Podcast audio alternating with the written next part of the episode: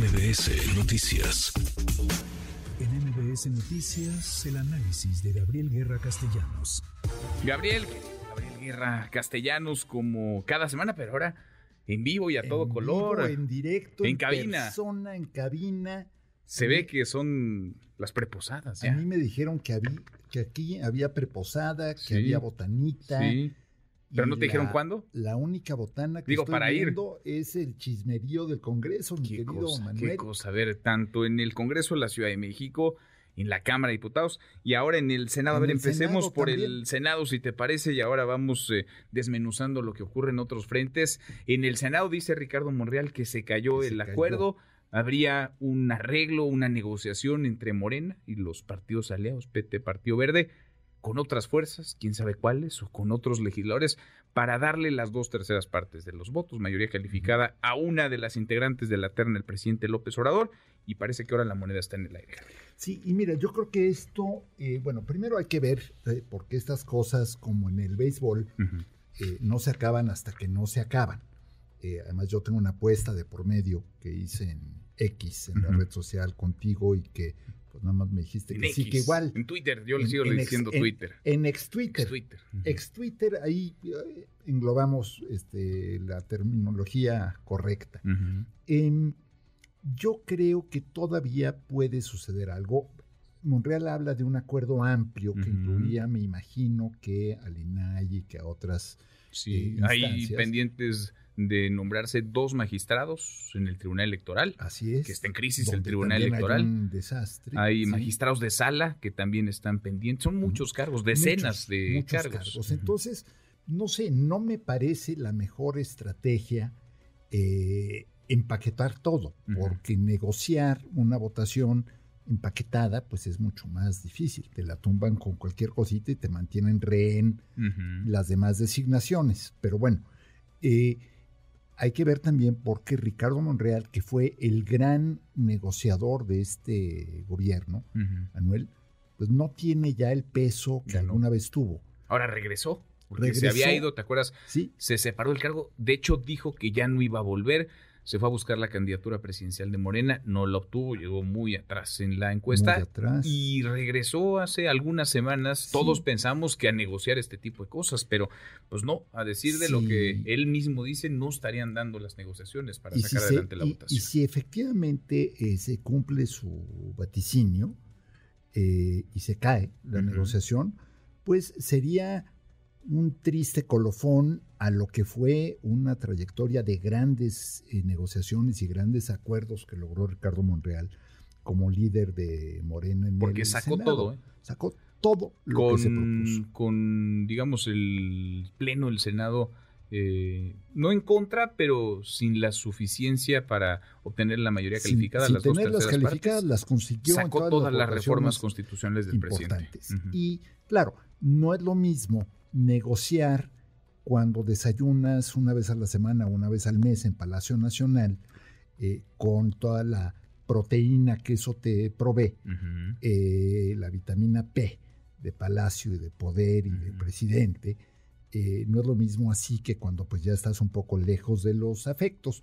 Pero de cualquier manera, yo sí creo que eh, tiene el Senado, no quiero hablar en pasado, tiene una oportunidad, querido Manuel, de todavía mostrar que en algunos temas puede haber coincidencia, puede haber acuerdo, que no todo está ya perdidamente polarizado y que es imposible encontrar algunos puntos de coincidencia. Yo creo que lo del INAI sería muy importante, el tribunal sería muy importante y por supuesto la Suprema Corte. Pero no les corre prisa, salvo por la Pues, Corte, Pues no. que no, además si batean esta segunda terna, el presidente lleva mano y puede poner a quien él quiera. a quien él quiera. En los otros no les lleva prisa Pero- ni el INAI ni el Tribunal Electoral, al contrario, están fíjate, felices eh, con los plenos incompletos. Pensando en la oposición, pensando en Movimiento Ciudadano, aquí tienes una oportunidad para negociar algunas cosas y obtener algunas cosas a cambio de aprobar una designación que le interesa, que le importa al presidente. Desperdiciarlo para que de cualquier manera, en el uso de sus atribuciones, hay que decirlo, el presidente designe a quien decida, que digo, todos creemos que sería Berta Alcalde, ese es el consenso generalizado. Que es quien más votos obtuvo en la primera en la, votación, la primera terna. Deja de decir aquí una cosa, Manuel, yo sabes que critico muchas cosas, pero me parece también que juzgar y descalificar a Berta Alcalde por el simple hecho de ser hermana, no sé, es caer un poco en, en el falaz argumento de que la aportación de hermano o hermana prohibida es este, un eh, delito político. No es así. Yo creo que eh, Berta Alcalde tiene méritos, tiene aptitudes, tiene conocimientos. La opinión de amigos míos abogados, eh, que no lo dicen por supuesto en frente de un micrófono porque no son tan locos como como yo, este, porque este es el tipo de comentario que te genera que te crucifiquen en las redes sociales y que qué barbaridad. Pero es imposible darle gusto a la grada de las redes sociales. Pero eh, yo sí creo que tiene méritos. Eh, creo que es desafortunado, por supuesto, que tenga que ser hermana de una alta funcionaria, pero de una alta funcionaria. No, no te anula. no, no te anula. Y le quedan también, a ver, son 15 años los que serviría eh, Berta Alcalde en caso de ser eh, designada o electa. Y a su hermana, la secretaria de Gobernación, le quedan, corrígeme si me equivoco, le quedan nueve meses y medio en el cargo.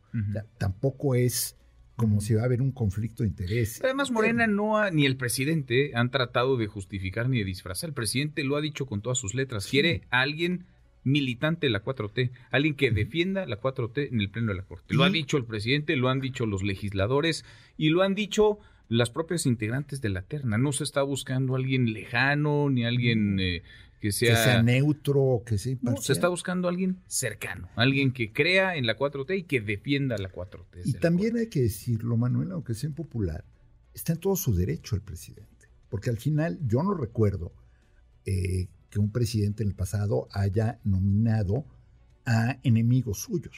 Bueno, para la corte. Alguien nominó a Arturo Saldívar y no se imaginó lo que iba a venir. Como se dice, Felipe Calderón. Como, como decía este el Quijote, le salió el chirrión por el palito, ¿no? ¿Te acuerdas esa frase célebre del Quijote? Pero, a ver, en Estados Unidos lo que estamos viendo, la regresión de los derechos y las libertades de las mujeres en Estados Unidos, obra de la Suprema Corte estadounidense, ¿a qué obedece?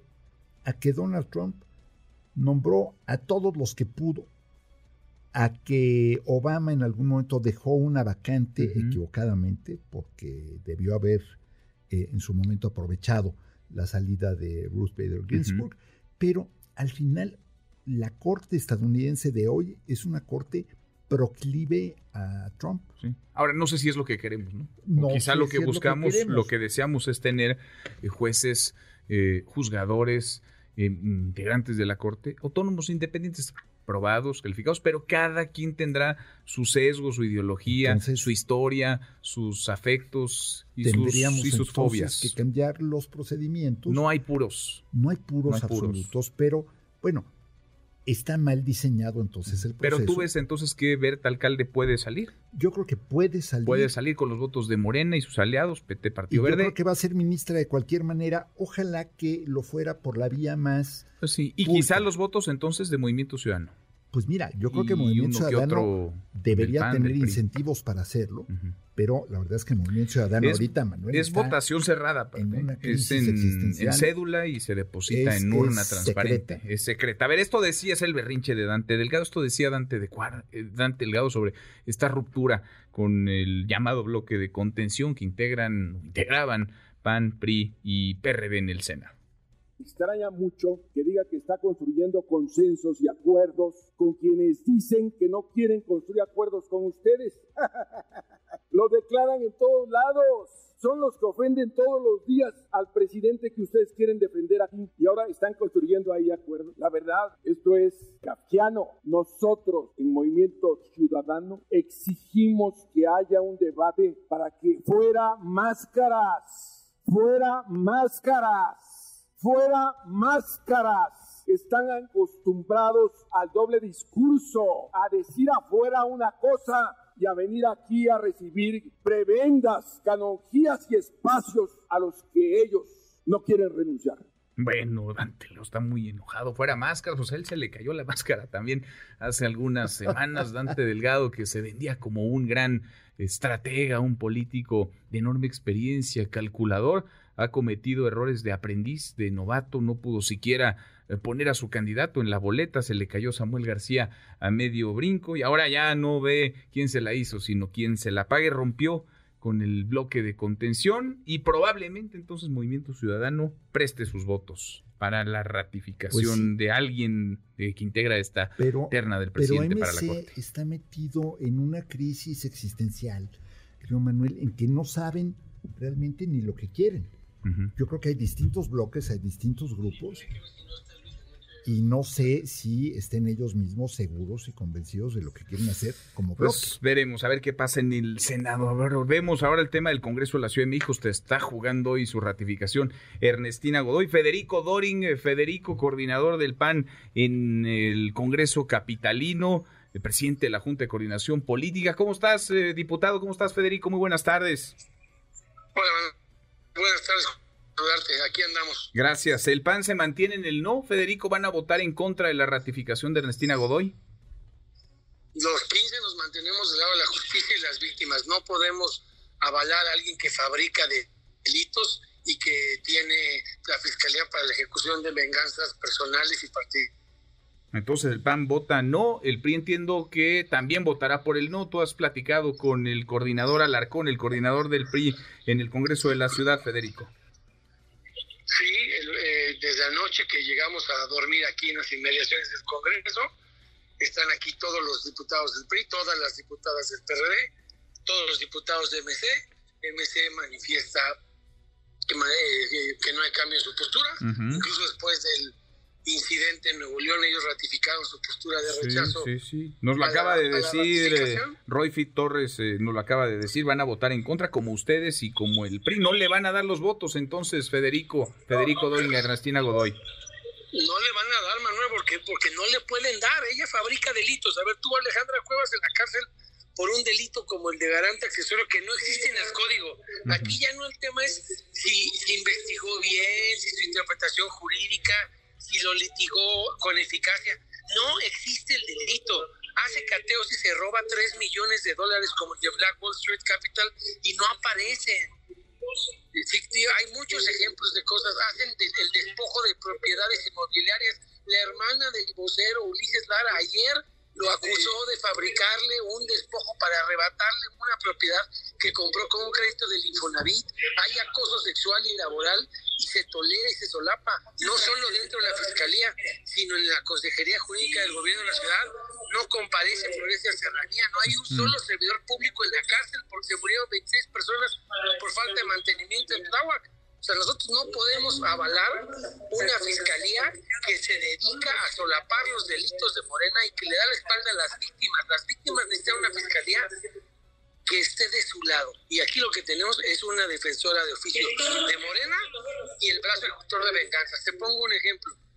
Quiso meter a la cárcel a la nuera de, José María Riobó y traerla desde España por una vendetta personal no solo se dedica a las cosas políticas, se dedica a las venganzas familiares, como fue el caso de Gers contra Alejandra Cuevas cuando le inventó el delito. Yo no voy a avalar con mi voto, no voy a estar del lado de la injusticia. Pues queda ahí entonces los 15 del PAN, los 15 diputados del PAN votarán en contra de la ratificación de Ernestina, de Ernestina Godoy. Federico, muchas gracias, gracias, eh, diputado. No, de que un saludo y estamos en contacto, Manuel. Seguro que sí. Seguimos al habla. Es Federico Dorin, el coordinador del PAN en el Congreso de la Ciudad de México. Pues no, Gabriel, Gabriel Guerra Castellanos no le va a dar a Ernestina Godoy para ratificarse. Necesita 44 de 66 votos, tiene solo 39. Voto en contra del PAN, voto en contra del PRI, voto en contra del PRD y de Movimiento Ciudadano también. Sí, ahí claramente yo creo que no le, no le alcanza. Eh, no le va a alcanzar. Además, también hay que decirlo, así como me parece que tiene grandes aptitudes eh, y que no tiene impedimento alguno Berta Alcalde, en el caso de Ernestina Godoy se hizo una adecuación eh, extemporánea para que pudiera repetir en el cargo, lo cual no me gusta. Más allá de su actuación, eh, que esa la podríamos evaluar de una manera tal vez. Ahora muchas de las cosas que citó Federico Dorin, yo de repente me quedé preguntándome, bueno, que eso no había sido la Fiscalía General de la República, pero bueno, a lo mejor ya me perdí. El caso es que más allá de la retórica partidista, creo que siento un mal precedente, no me gusta que se, que se cambie la ley con dedicatoria personal. Lo acaba, por cierto, de hacer el presidente argentino. Su primer acto de gobierno fue ese, simplemente para que quienes ahora defienden este cambio a la ley allá y critican el de Argentina, el presidente de Argentina, nada más, este dato curioso, anecdótico, modificó la ley para nombrar a su hermana jefa de la oficina de la presidencia. Imagínate. Que es bueno.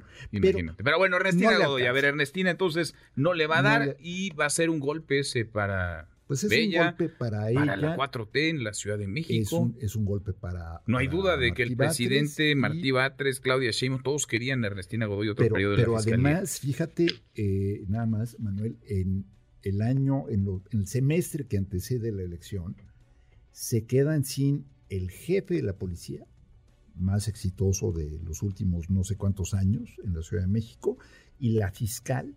O sea, los dos brazos del gobierno de la ciudad para combatir a la delincuencia, para tratar de garantizar mejores índices de seguridad, que tienen buenas cifras hasta ahora, ¡pac! Entonces queda doblemente manco el gobierno de la ciudad. Claro, hay buenos equipos y lo que tú quieras, pero serán dos piezas muy importantes, Omar García pues Harfuch y Ernestina. Eh, en fin, Adiós. golpe para la 4T. Adiós, Ernestina Godoy con lo que nos han dicho los eh, coordinadores eh, parlamentarios de oposición, el, la pues votación de esta tarde la va a perder. Pareciera, pareciera ya no va a ser Ahí yo no tengo duda. En el Senado, la Suprema Corte podría todavía cambiar la jugada. Vamos a verlo. Y el Tribunal Electoral, querido Manuel, sé que ya se nos acabó el tiempo, Está en crisis. qué desastre, qué desastre. Gracias, muchas gracias, querido Gabriel. Gabriel Guerra Castellano